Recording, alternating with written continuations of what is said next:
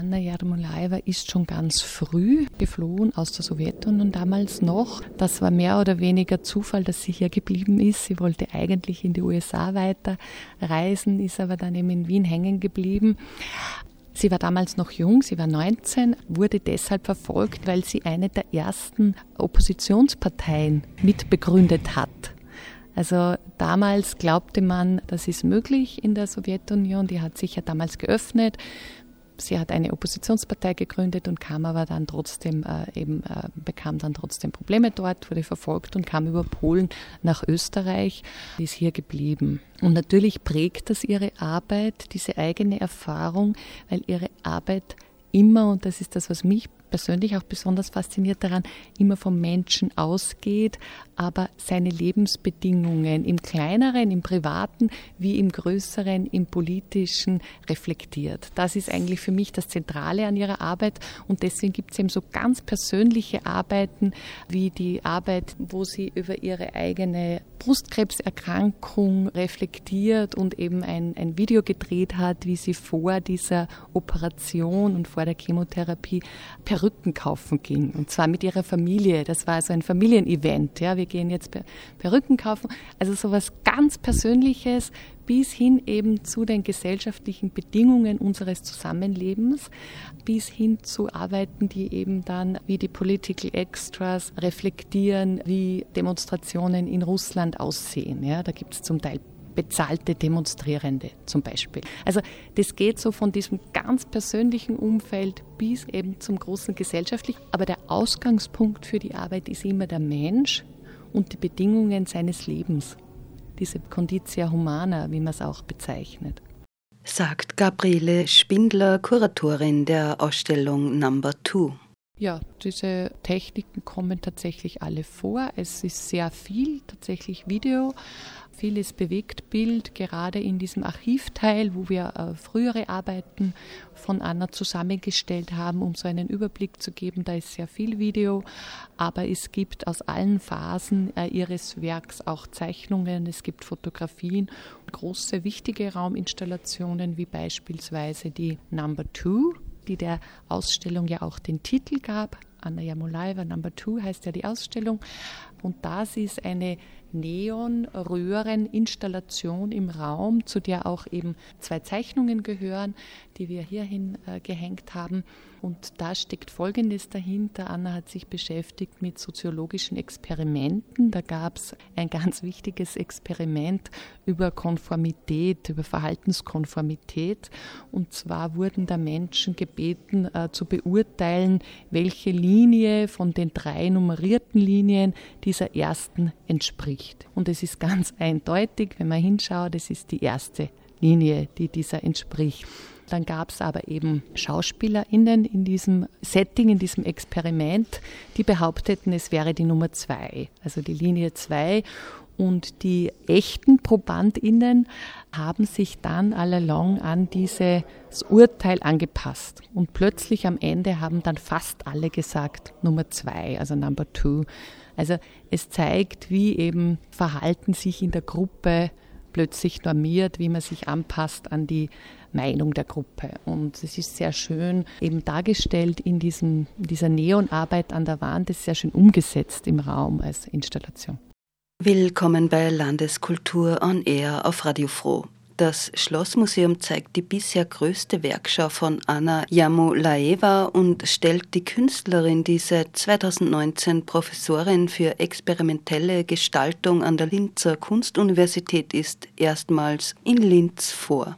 Und tatsächlich ist die Ausstellung von Anna Jermolaeva Number Two, heißt sie, die größte, die bisher über ihr Werk stattgefunden hat. Die letzte große Ausstellung war vor circa zehn Jahren in der Kunsthalle Krems.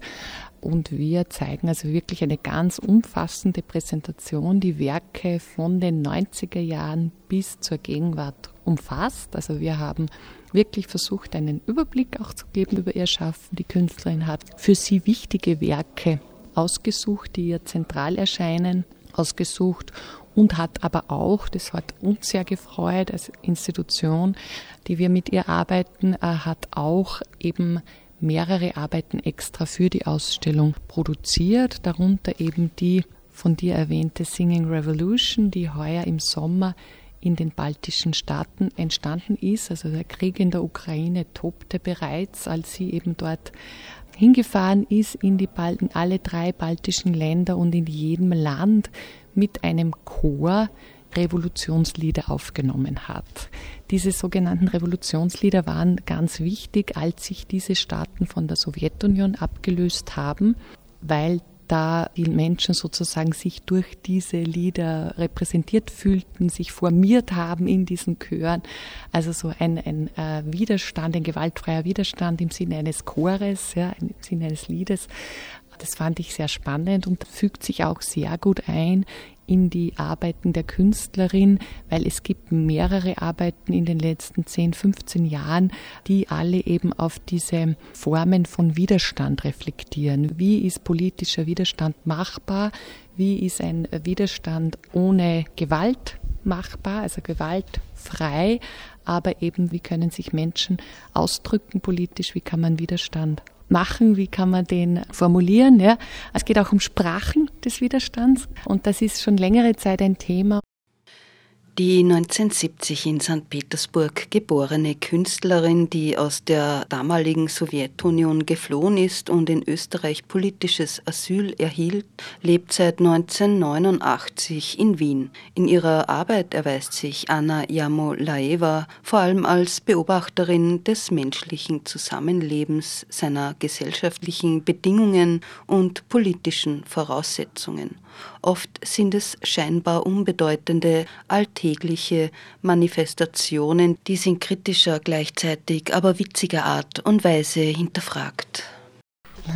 Ja, dass die Katzenporträts sind Teil der Arbeit Ermitage Cats, also Katzen aus der Eremitage, aus diesem berühmten Kunstmuseum in St. Petersburg, weil es eben ganz erstaunlich ist, dass dort seit über 250 Jahren tatsächlich Katzen eingesetzt werden, um die Nagetierplage dort in den Griff zu bekommen. Also das wurde von der Zarin damals eingeführt und ist eben bis heute intakt. Es gibt dort auch eben tatsächlich immer noch Katzen als sogenannte Mitarbeiterinnen und Anna Jarmolaeva hat 2012, glaube ich, war das, eben dort in der Eremitage Porträts angefertigt von diesen Katzen. Es sind insgesamt 40 verschiedene Katzen. Und das Spannende ist, was jetzt das Ganze dann nochmal historisch auch auflädt, nicht nur, dass es eben unter der Zarin schon äh, der Fall war, sondern eben auch, dass diese Katzen nur zweimal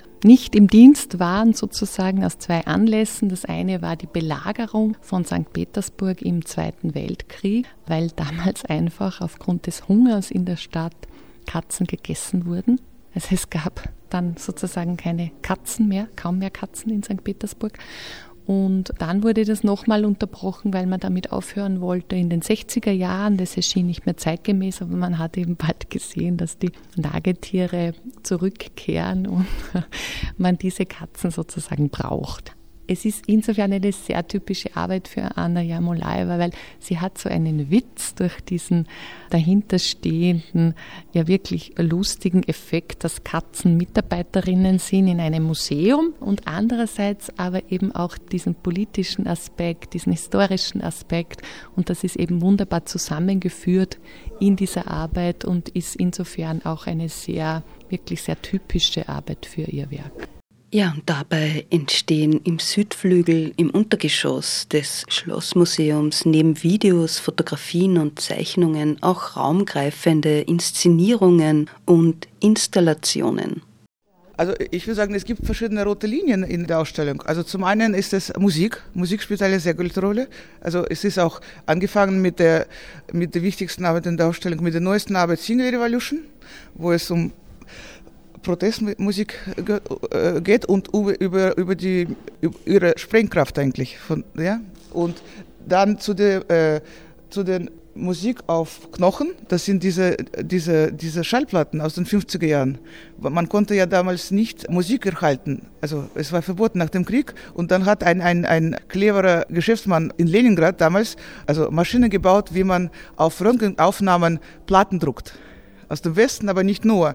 Das heißt, er hat dann aus dem Leningrader Spital die gebrauchten Röntgenaufnahmen entnommen und hat sie dann zu den Platten, äh, also bedruckt und so sind sie dann in der ganzen Sowjetunion. Das, war, äh, das, das hat die Bezeichnung Musik auf Knochen. Also es war ein Wunder, dass ich sie noch äh, bekommen habe, weil es natürlich schon zu lang her und äh, es, ich habe seit Jahren in ganzen postsowjetischen Ländern äh, in jedem Flohmarkt danach gefragt und es, na, das gibt's nicht mehr. Aber in, in St. Petersburg vor zwei Jahren habe ich eben diese gefunden. Das ist absolut unikate, ich kriege nie mehr. Und ich habe es jetzt wieder zurück an diesen Röntgentisch gebannt. Also das sind die Geräte aus der also Röntgenpraxis.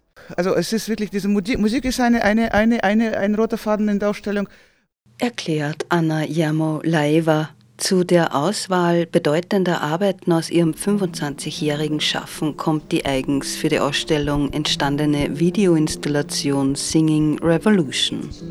In der Arbeit Singing Revolution, wo es eben um diese Chöre geht aus den drei baltischen Staaten, drei verschiedene Chöre, die ganz aus ganz unterschiedlichen Richtungen kommen. Zum Beispiel der eine hier vor uns, das ist so ein Unichor von der von Mathematik, Physik und so weiter Studierenden, die haben so einen Chor gegründet, äh, dann ein gemischter Chor, äh, überhaupt, wo man einfach teilnehmen kann. Und ich glaube, der drüben ist eher ein professionellerer Chor. Jedenfalls ganz unterschiedliche Zugänge und eben auch unterschiedliche Revolutionslieder.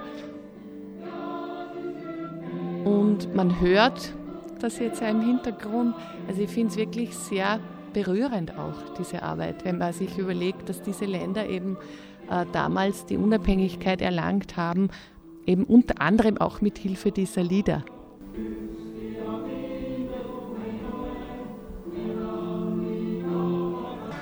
Arbeit Singles Party. Also ich habe ja schon gesagt, dass bei Anna Jamolaeva sehr viele Arbeiten so ganz unmittelbar vom Persönlichen ausgehen. Ja? Und so hat sie eben aus ihrer eigenen Single-Erfahrung damals eine, eine Party in ihrem Atelier gemacht, mit, bei dem, man, dem sie nur Singles einlud, zu der sie nur Singles einlud und bei der eben dann dieser äh, sogenannte Orangentanz praktiziert wurde, wo man eben mit einer, wo man eine Orange zwischen zwei Personen balancieren muss.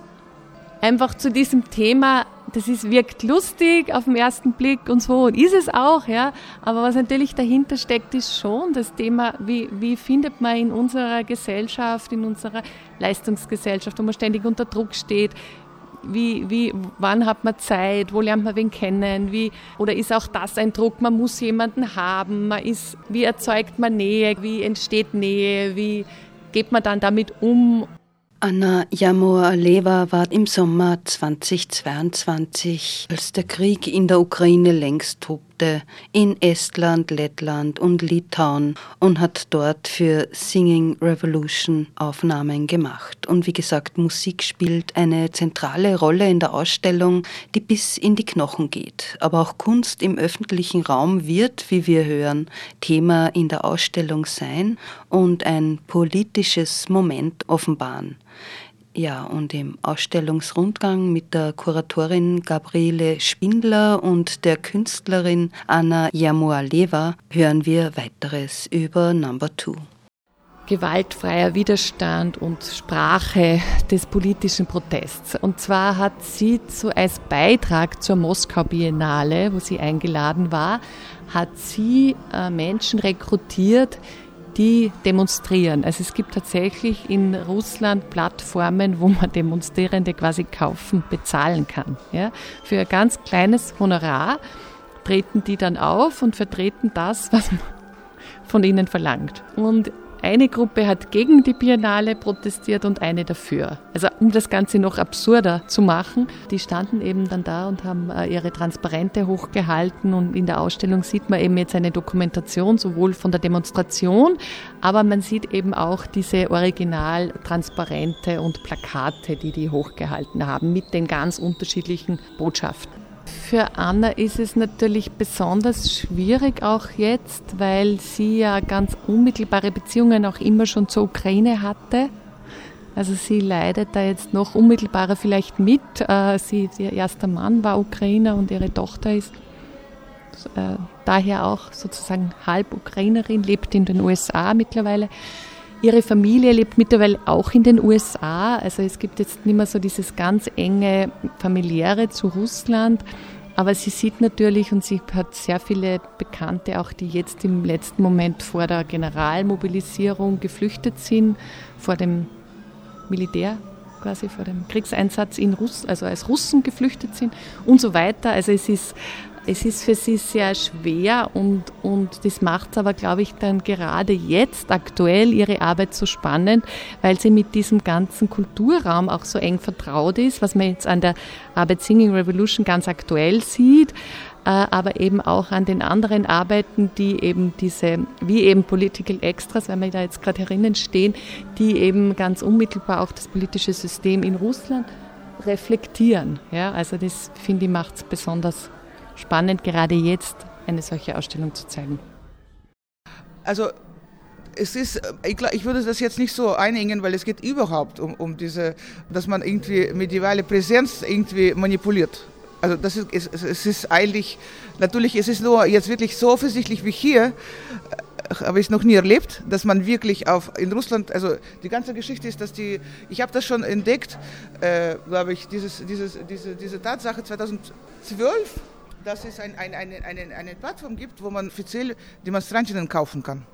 Da kann man sich äh, Demonstrantinnen kaufen, beziehungsweise sie posten schon ihre also Angebote, dass sie als solche arbeiten. Und das habe ich wirklich so genregetreu 120 Leute für mein Projekt gekauft, richtig, ja. Und ich habe das natürlich, ich hatte schon im Kopf, dass 2015, weil in, in 2012 war ja dieser Protest ja in Russland, wo, wo die Leute auf die Straßen gegangen sind gegen Putin für gerechte Wahlen. In vielen Städten, in, in der Provinz war das öfters verboten, aber in, in den äh, Moskau und St. Petersburg haben sie das auch zugelassen. Da, dafür haben sie aber dann, um idealen Gesicht nach außen zu, äh, zu bewahren, haben sie dann auch Pro-Putin-Demos organisiert, die United Russia, die Putin-Partei. Und sie haben dann eben diese, unter anderem, also diese Demonstrationen, Demonstranten gekauft. Das heißt, diese Leute haben sie jetzt hauptsächlich für diese, für die äh, United Russia gearbeitet. Und so wie das eben äh, genau dieser Genre äh, ist, dann habe ich diese Leute äh, eben äh, gefunden auf diesem Site ich habe gesagt, also man, man muss eine Uhrzeit durchgeben, die, wie lang wie lang dauert wird. Kein Mensch fragt, warum es geht. Also von 120 Leuten, nur drei haben nachgefragt, warum es eigentlich geht. Weil wofür oder wogegen man demonstriert. Und als ich eingeladen wurde für Moskau Biennale 2015, habe ich gedacht, jetzt habe ich auch eine, eine Institution, die mich, also ein Dach sozusagen, weil das ist, äh, allein hätte ich das nicht umsetzen können. Das ist sehr heikel natürlich, ja.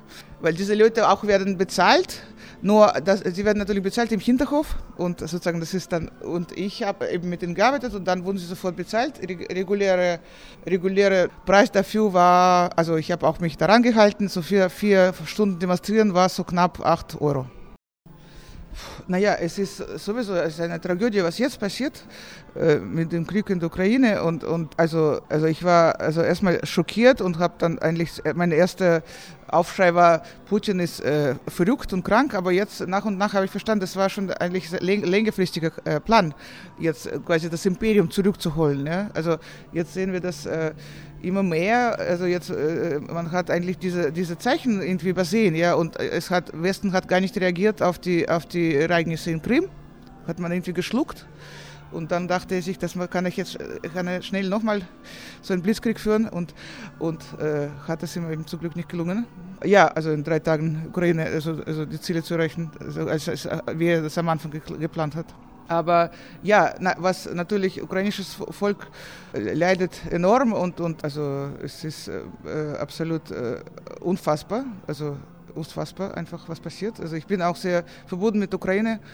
Ich bin auch also familiär verbunden. Also ich, meine Tochter ist halb Ukrainerin, ihr Vater ist aus Poltava. Also ich war auch also sehr viel in der Ukraine. Ich kenne und liebe das Land. Es, es hat mich genauso geprägt eigentlich, äh, wie, wie, wie, Russland. Also ich war genauso oft dort. Und, und also ich kenne, also deswegen, also für mich ist es wirklich ein, also ein, ein, ein, ein persönlicher also Drama irgendwie. Und auch, aber äh, zum Beispiel, Sie haben gefragt wegen Demonstrieren in Russland jetzt. Genau, also als, als diese Mobilisierung äh, angeordnet war von Putin, dass jetzt Männer bis, bis 60 sozusagen jetzt sofort in den Krieg einbezogen werden. Zuerst hieß es, also wenn man tauglich ist, wird man einberufen. Und dann hat es aber, dann haben sie alle geschnappt, also auch untaugliche Leute. Viele Freunde von mir, die überhaupt kaum sehen oder Musikerinnen sind, also, also auf jeden Fall nicht geeignet für Krieg. Also die waren jetzt auch in der Gefahr, also weil man hat Leute geschnappt vor der U-Bahn-Stationen. Nochmal das Zynischste überhaupt war, dass die Leute, die protestiert haben gegen Mobilisierung, die Männer hat man dann verhaftet und in den Krieg geschickt. Ja, also Horror. Anna Jamualeva beschäftigt sich auch mit Gender-Aspekten. Spielsachen, also das, ich spiele gern auch, also es ist auch Spiel, Spielsachen äh, spielen eine, also auch das sind oft Metapher für für für einen Körper, für für menschlichen Körper. Also es gibt vor allem diese in diesen äh, früheren Videos äh, und diese Arbeit ist auch, die ist von 99, habe ich aber noch nie gezeigt. Das ist äh, meine Tochter beim Aufwachsen, also das ist so diese, mich hat interessiert, als als meine Tochter klein war, ich war schockiert, wie viel diese genderspezifischen Spielzeug äh, gibt für Mädchen, also diese diese ganzen Rasierklingen Klingen und, und, und Eis, also Bügeleisen und, und, und Babys mit, schwa also mit schwangeren Bauch und so weiter. Also das heißt, also das ist eben 99 äh, entstanden, als meine Tochter fünf Jahre alt war. Da, daneben ist eine Videoarbeit, die sie schon gedreht ist. Also sie ist auch als Künstlerin taucht sie immer wieder wieder in der Ausstellung, weil mehrere Sachen hat sie gefilmt für mich. Also die erste Arbeit hat sie gefilmt als ich vier Jahre alt war. Ihr seid Kolleginnen? Absolut, ja, ja. Das ist eine Künstlerin auch. Die Künstlerin zeigt in der 25 Jahre Retrospektive aber immer auch die Gegenwart. Wir stehen vor der Installation Doubles. Das ist entstanden 21, beziehungsweise fertig geworden, weil ich habe da über mehr als, also über zwei Jahre daran gearbeitet. Und zwar geht es um äh, vier Doppelgänger von Polit russischen, äh, sowjetischen Politikern. Es geht also um Putin äh, Doppelgänger, Stalin Doppelgänger, Lenin Doppelgänger äh, und Gorbatschow Doppelgänger.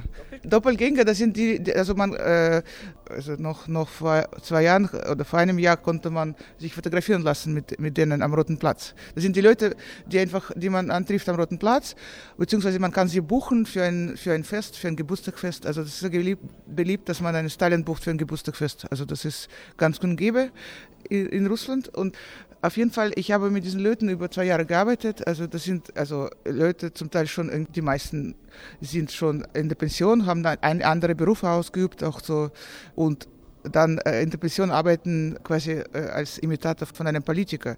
Und mir ging es darum, dass ich, also zuerst habe ich den Gorbatschow kennengelernt, den Doppelgänger von Gorbatschow, der äh, also sehr charmanter, intelligenter, eigentlich äh, äh, älterer Herr äh, ist und und er hat mir also eben aus, seinem, aus seinen Erfahrungen geschildert aus seinem Leben aus, und seinem beruflichen Leben. Und zwar zum Beispiel, dass er also eben am Roten Platz steht. Also, der, also er hat zwar kein, kein äh, Fleck, aber das wird ihm von seiner Frau aufgemalt, wenn er zur Arbeit geht und, und wenn er zurück, also wenn er dann fertig ist mit der Arbeit, versteckt er, äh, versteckt er alles also, und ändert seine Kleidung, damit er ja nicht irgendwo in der U-Bahn als Gorbatschow wahrgenommen wird, weil er hat Angst zusammenzuschlagen geschlagen zu werden. Weil er wird gehasst. In der, das haben wir jetzt gesehen, als Gorbatschow äh, gestorben ist neulich, dass, wie man zu ihm steht. Also das ist, also das ist der eine zum Beispiel, äh, das ist eine Alternative. Also man glaube, ich glaube, mit dieser Arbeit versteht man auch, wie jetzt zu dieser Tragödie kommt, wie diese, was jetzt ist. Also diese ganzen Bezüge auch, also wie die, also wie, wie die Leute, also bestimmte Figuren in der Politik sehen versteht man mehr, glaube ich, wie jetzt äh, zu der Situation jetzt kam. Zum Beispiel auch mit Stalin habe ich jetzt äh, auch äh, gedreht mehrmals und er ist auch ein pensionierter Marineofficer eigentlich und es gibt nur einen Gorbatschow aber es gibt sechs Stalins äh, Doppelgängers, weil sie, sie werden ausgebucht. Für, also sie werden für Schulen gebucht, sie werden für Oligarchenfeste gebucht, sie werden einfach für fast Kindergeburtstage gebucht. Also äh, Stalin ist am gefragtesten. Und ich habe gesehen, wie, also mir stehen jetzt gleich noch mir gleich Gänsehaut, als ich äh, mit ihm gefilmt habe und wir sind schon fertig, wir sitzen im Café und da kommt ein junger Mann zu uns und, und also gibt ihm die Hand, äh, umarmt ihn und sagt, ich bin ihr, großer Fan, ich hätte das genauso gemacht wie Sie. Sie sind ein großer Vorbild. So, in diesen Videos sieht man eigentlich, also auch die Reaktion von der Bevölkerung auf diese politischen Figuren. Also das ist eine Mischung auf, also, also, und ich, glaube, es ist ziemlich komplex geworden. Und also das heißt, wir sehen dann vier, also vier Sitzgelegenheiten mit jeweiligen Porträts. Und wichtig ist, dass die Sitzgelegenheit, die Möbel kommen aus der jeweiligen Epochen Das heißt, man, man versetzt sich wörtlich auf, auf einen Steilenstuhl, wenn man äh, Video über Steine schaut. Oder man versetzt sich wörtlich in, äh, also in eine Putin-Atmosphäre. Das sind also aus der, alles also aus der ehemaligen Sowjetunion äh, also transportiert hierher und, und das ist dann wirklich, man ist wirklich in ein, in ein Stück ja, Zeitgeschichte da versetzt man sich wörtlich. Vor dem Krieg äh, bin ich öfters hingefahren, also auch beruflich und, und dann eben über mehrere, also über zwei Jahre habe ich sie wieder sofort kontaktiert und wieder sie getroffen. Das heißt, wir hatten schon ein, auch richtig äh, ein offenes Verhältnis aufgebaut, deswegen habe ich sehr viel aus ihnen herauskitzeln können. Ich habe ihnen sogar äh, Material abgekauft von ihren, also von ihren, zum Beispiel diese Mitschnitte von diesen Oligarchenpartys, wo sie dann wirklich, also es ist richtig peinlich hinzusehen wie sich dann Lenin entblößt auf der Bühne zum Beispiel und so, ja. Ja, ihr hat sehr gut gefallen, dass es ein sehr offener Raum ist, wo man die ganze Fläche selbstständig gestalten kann. Und wir haben auch tatsächlich nicht, nicht zu viele Einbauten, aber doch einige Einbauten hier äh, gemacht, die einfach ihre Werke jetzt äh, wirklich sehr gut in Szene setzen. Also sie ist diesen Raum sehr strukturiert angegangen, ja, und äh, es werden eben äh, natürlich viele Videoarbeiten gezeigt, aber auch Rauminstallationen, Zeichnungen, Fotografien. Also es ist wirklich eine sehr vielfältige Ausstellung. Zu hören waren die Kuratorin Gabriele Spindler und Anna Jamolaeva, die Künstlerin der aktuellen Ausstellung im Schlossmuseum Number 2 die Schau ist bereits eröffnet worden und ist noch bis 5. März zu sehen. Thank